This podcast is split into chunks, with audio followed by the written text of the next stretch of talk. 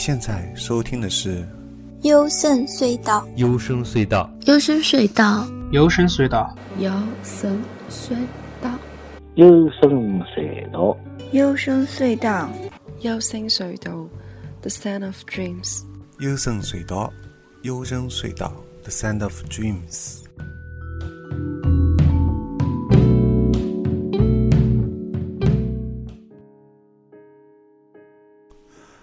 大家好，你现在收听的是《幽深隧道》，我是主持高尔基亚。那这期节目呢，穿插一下，因为先前做了很多期的日本独立摇滚节目，但这期想特别谈两个游戏，但是围绕游戏呢，想展开谈两段历史。啊，这个两个游戏就分别是《刺客信条：奥德赛》和《荒野大镖客二》。《荒野大镖客二》。那么这两个游戏也是二零一八年，我个人觉得是，尤其是《荒野大镖客二》，我觉得是心目中二零一八年最佳游戏。那么由这两个游戏呢引，就是我发现有两段历史，我特别感兴趣，想跟大家一块来探讨一下。首先是《刺客信条：奥德赛》，它这个游戏呢是关于希腊希腊这段历史的。其中就提到了有一个人啊，这个人叫伯里克利，嗯，伯里克利啊，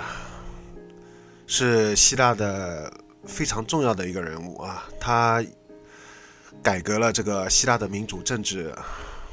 但是我以前的历史是非常差，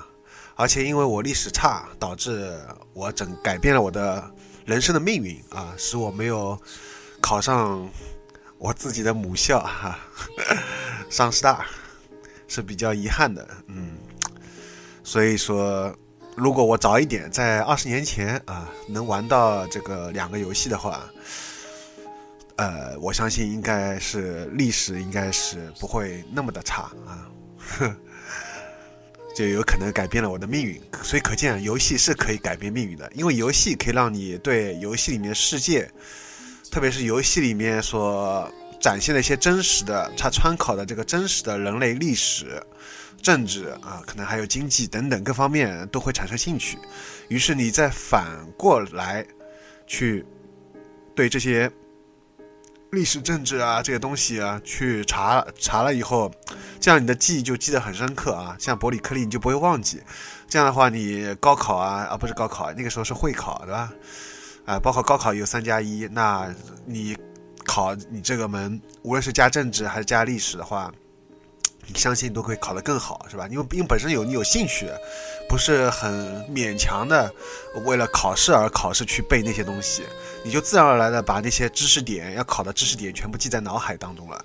所以我觉得适当的玩一些这些优秀的游戏，我不是说去玩那些手游，特别是手游，我当然我也承认有一些手游是不错的，但是目前整体而言。我推不推荐啊？小孩子 如果有中学生的话，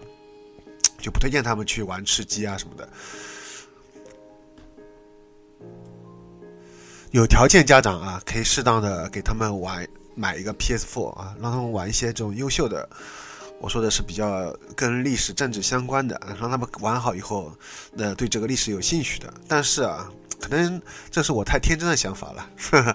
大部分人可能玩好游戏就通关了，就把它卖掉了或者放一边了啊。可能真正对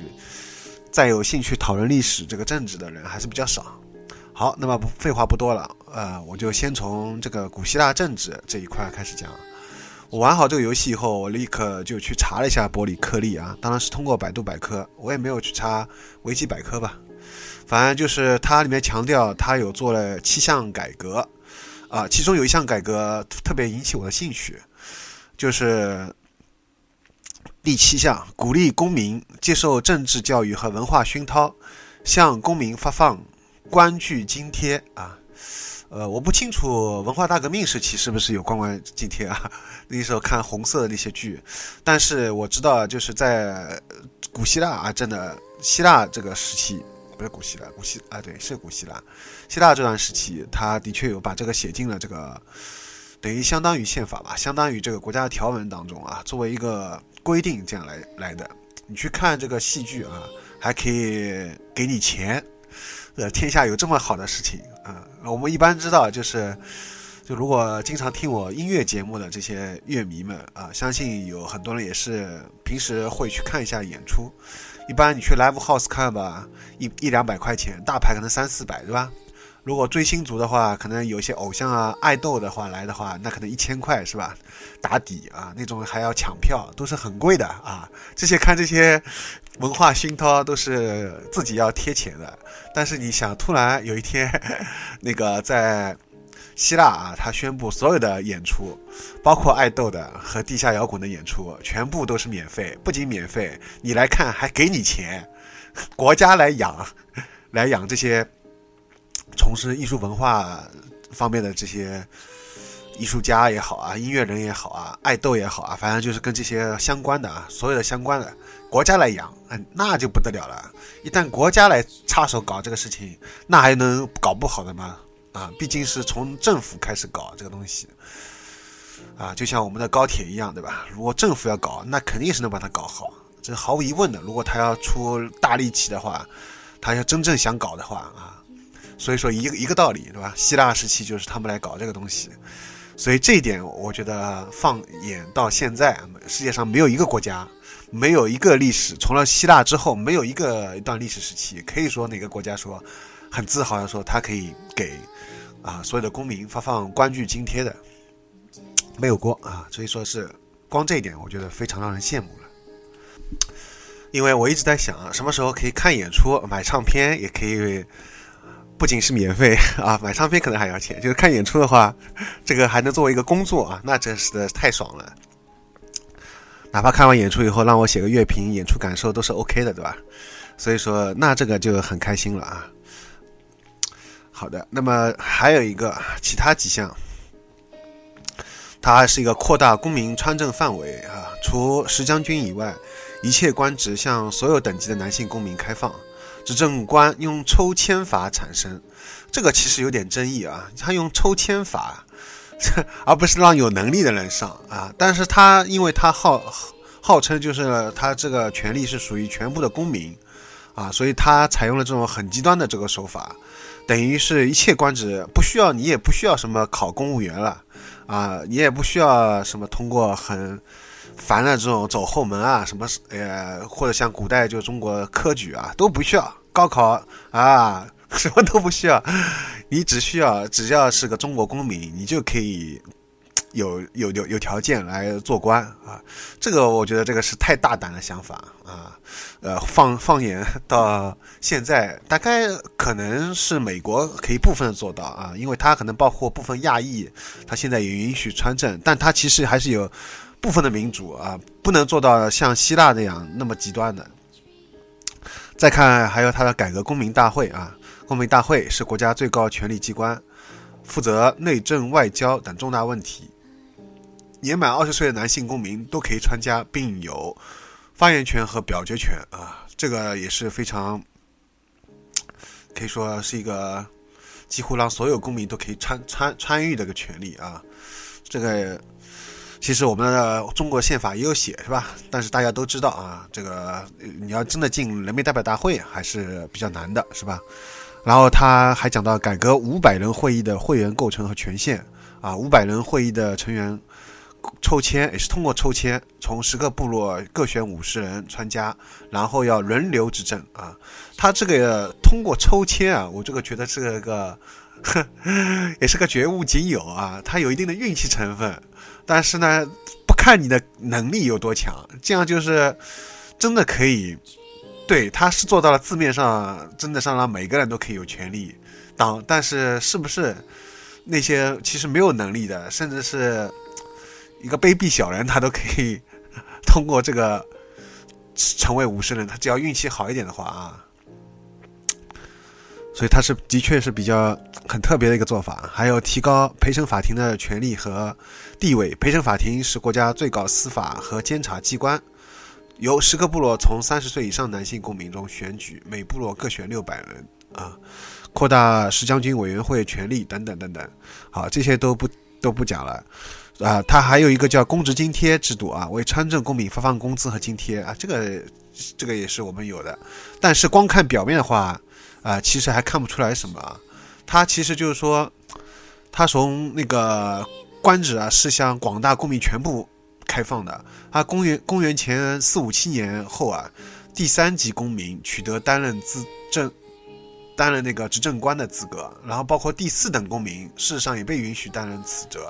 于于是啊，到这个地步啊，其实雅典啊，全体男性公民基本上都获得了不受财产限制啊，就是不管你有钱没钱，你只要是个雅典男性公民，只要年满到这个年龄了，都可以通过抽签，而且是靠运气，就靠运气，然后可以轮换啊，选举，然后出任各个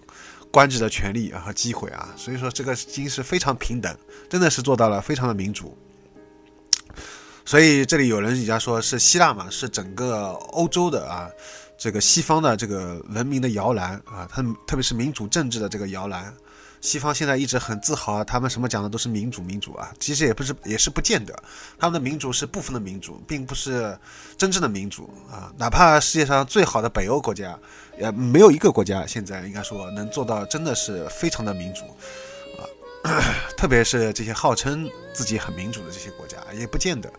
所以说，但是在希腊啊，他是我觉得他至少在这一方面，他是做到了，的确是非常的民主，甚至通过有点民主过头了啊。他通过抽签这种方式，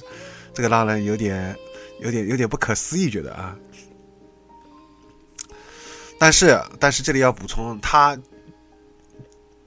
他的那个公民其实也是有限制，为什么呢？不包括奴隶制啊。那个时候希腊还是有奴隶制度，所以说奴隶还有一些工人啊等等这些身份的一些人，他们是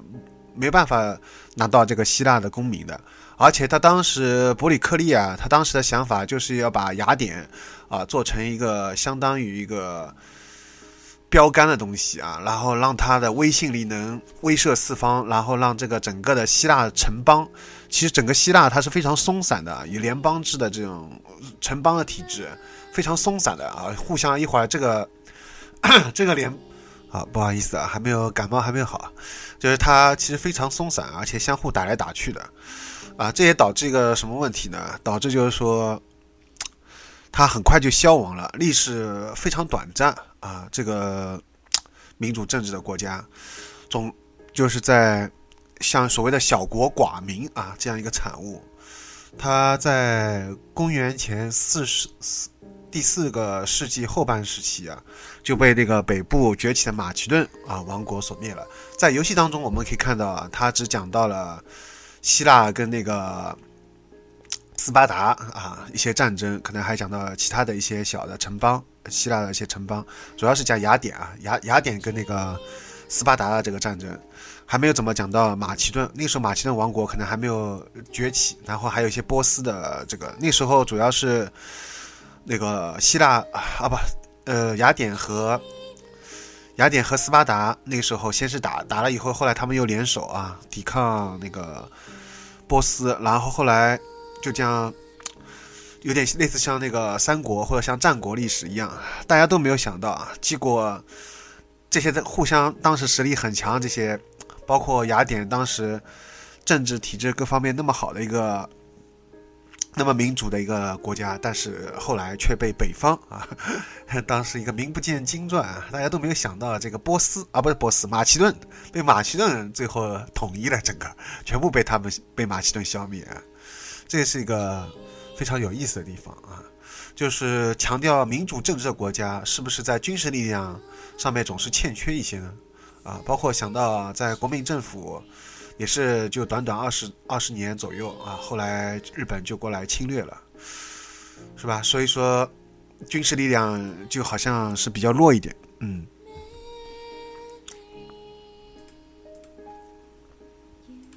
好，说完，简单说完希腊，再说一下《荒野大镖客》吧。《荒野大镖客二》里面涉及到一个印第安人，里面有个酋长啊，然后还有一个儿子，然后关于他们的一段故事。然后所以玩好之后啊，我也顺带查了一下美国这个印第安大屠杀这个事情啊。那我直接也是引用了一下百度百科吧。啊，好吧，我也不翻墙。那个里面讲到。据美国一些诚实严谨的学者，在二十世纪八十年代末期到九十年代初期，根据史料重新做出了推算，当哥伦布一九一四九二年发现美洲新大陆的时候呢，在现在美国境内居住的印第安总容总人口在三千万到一亿之间，然后到二十世纪七十年代，美国被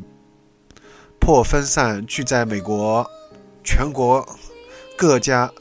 穷乡僻壤的保留地里面的印第安的总人口还剩下了多少呢？根据美国官方统计啊，还不到八十万啊，而国土面积小得多的墨西哥还有一千多万。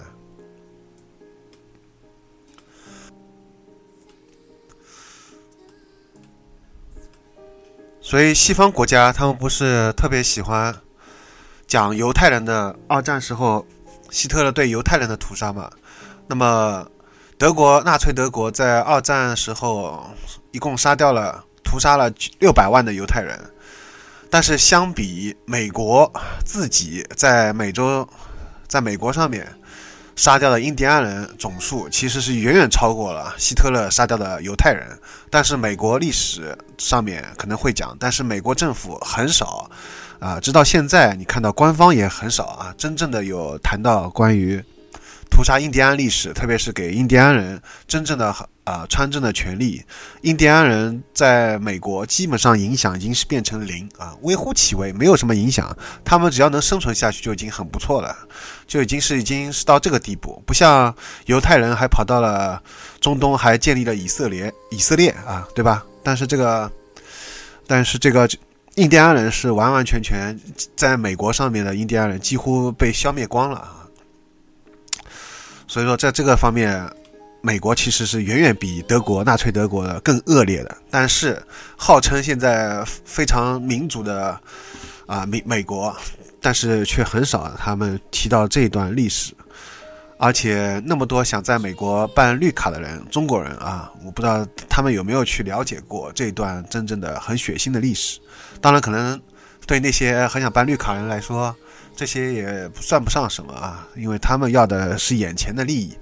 呃，至于过去什么，他到底美国人干了些什么也不重要，可能是吧。那我们来看一下，包括还有就是。英美战争的英雄安德鲁·杰克逊将军啊，后来当上了美国总统，所以在他的第二次英美战争期间就宣布有必要灭绝全体印第安人部落。南北战争的英雄谢尔曼将军说：“我见过唯一的印第安好人就是死人。”啊，所以南北战争之后啊，获胜的北方军队无事可干，讨伐印第安人就成为另一场战争。然后包括。啊，因为派出正规军，当时也是非常难以消灭，因为这些印第安的部落啊都在山里面和草原，呃，非常难打，所以最后他们想出个办法，就是把这个种族灭绝的计划手段，就是把他们野牛全部杀光啊！在美国政府的主导下，不到二十年时间，北美野牛的数量从原先的一千三百多万头减少到不足。多少头？大家来猜猜看，啊，一千头，有你有没有想到一千头啊？呃，几乎几乎是这个野牛都要灭灭绝了，这个种族啊，他们就像对待这个印第安人一样啊，非常心狠的手辣。北美野牛的消失啊，就使得美国政府的目的很快达到了。那么，于是失去这个食物来源和生活必需品来源，印第安部落啊，就不得不放弃抵抗。然后搬迁到美国政府规定的保留地，但是保留地呢也越来越小，并且成为互不相连的几小块非常贫瘠的土地啊，呃，然后让印第安人也他也没办法自谋生路，就是也不能种田，什么都不能干，并且他们还签订一些不平等的啊条约，那些所谓的条约其实都是假的啊，然后。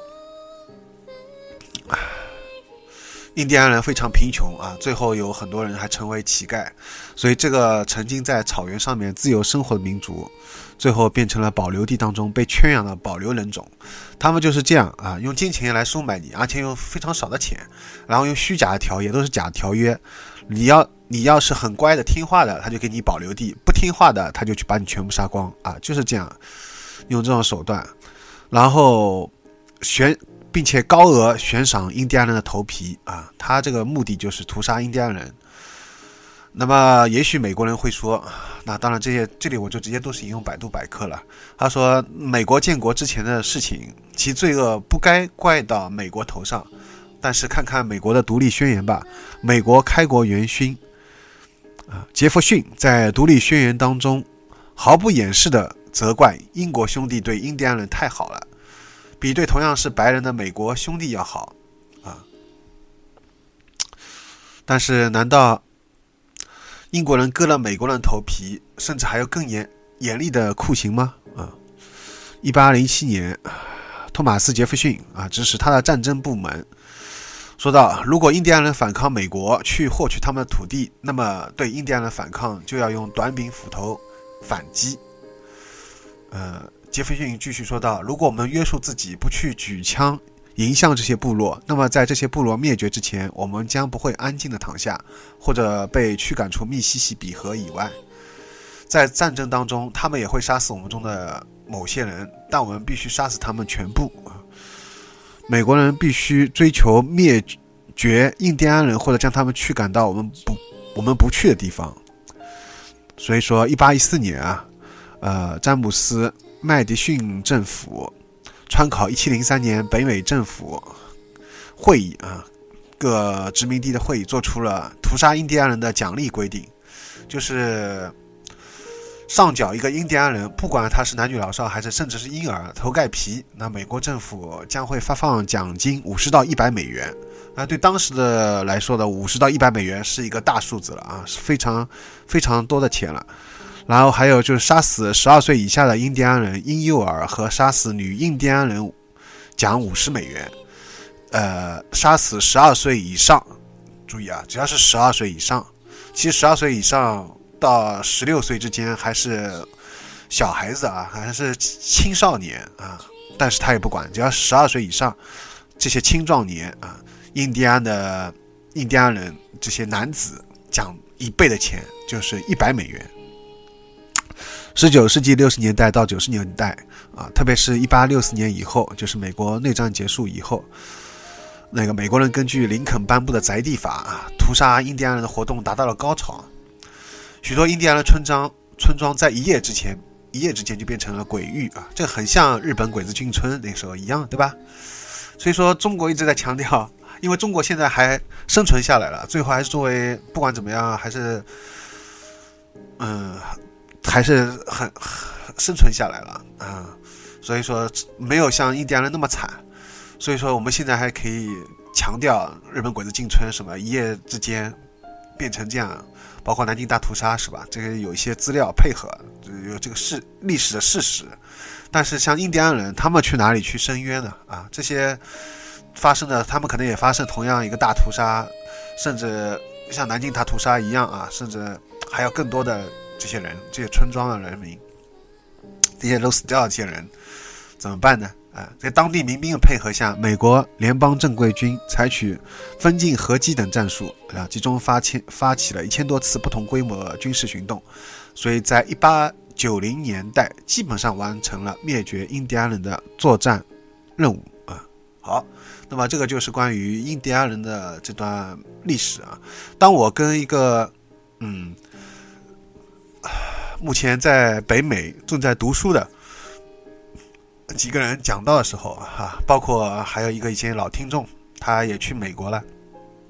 当我跟他们，当然他们年龄都可能比较小啊，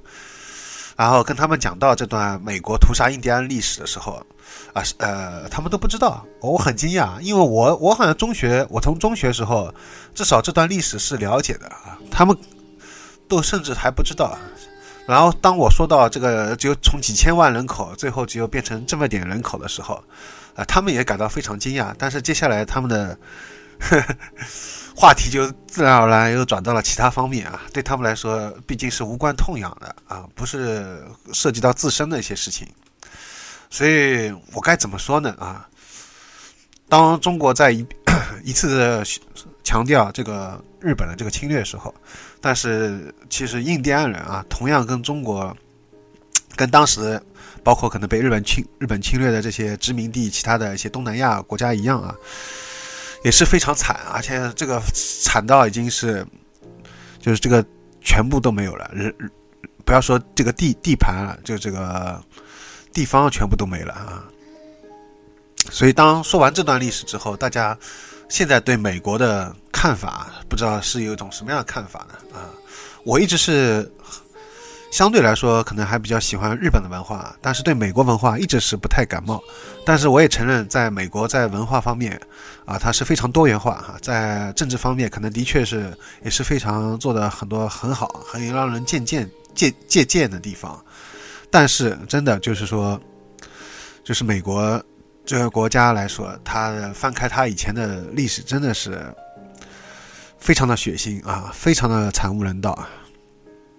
然后在游戏当中有一个印第安酋长，啊叫落雨，对吧？还有一个儿子叫飞鹰。然后落雨这个酋长他已经是老酋长了，已经很老了。这时候他年轻时候有经历过很多，也经常可能跟那个一些美国这些军队啊打仗啊什么的，但是每次都是伤亡惨重啊啊！毕竟是当然了一个拿枪，一个拿冷兵器，你怎么打得过是吧？而且从绝对数量上也是比你多，各方面是吧？所以说他就劝他的儿子。啊，不要去跟他们正面去冲突。但是他儿子年轻气盛啊，听不进去，最后还是率了一帮，率了一帮人，然后去突袭啊。这里我可能就剧透了啊。不过反正不是跟主，呃，《荒野大镖客二》的主线剧情不是跟他相关，所以稍微讲一讲没关系吧。就是然后所以。当然，结局是非常惨啊！结局就是，包括飞鹰自己都差点死掉，是吧？虽然不过他还是救了，在关键时刻也救了阿 Sir 啊，像阿 Sir 也救了他两回啊，就我们的主角。所以这里就又涉及到这个话题，就是真的复仇啊，就是这样一个可以带来最后的胜利吗？还是说把它放放下来啊？从其他方式来解决，嗯，就是是不是真的要去复仇啊？尤其在你这个正面力量对抗的时候，还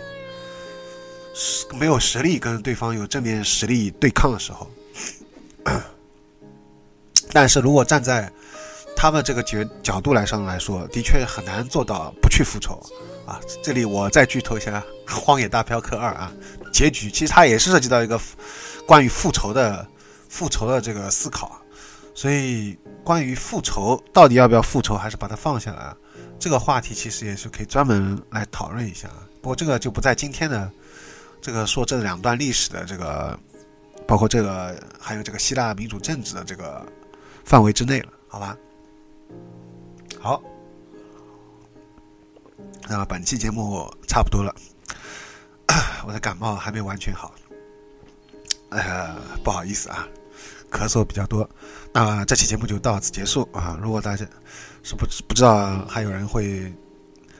在游戏之后啊，对这两段政治和历史会有兴趣的，也可以一块来讨论，好吗？好，再见。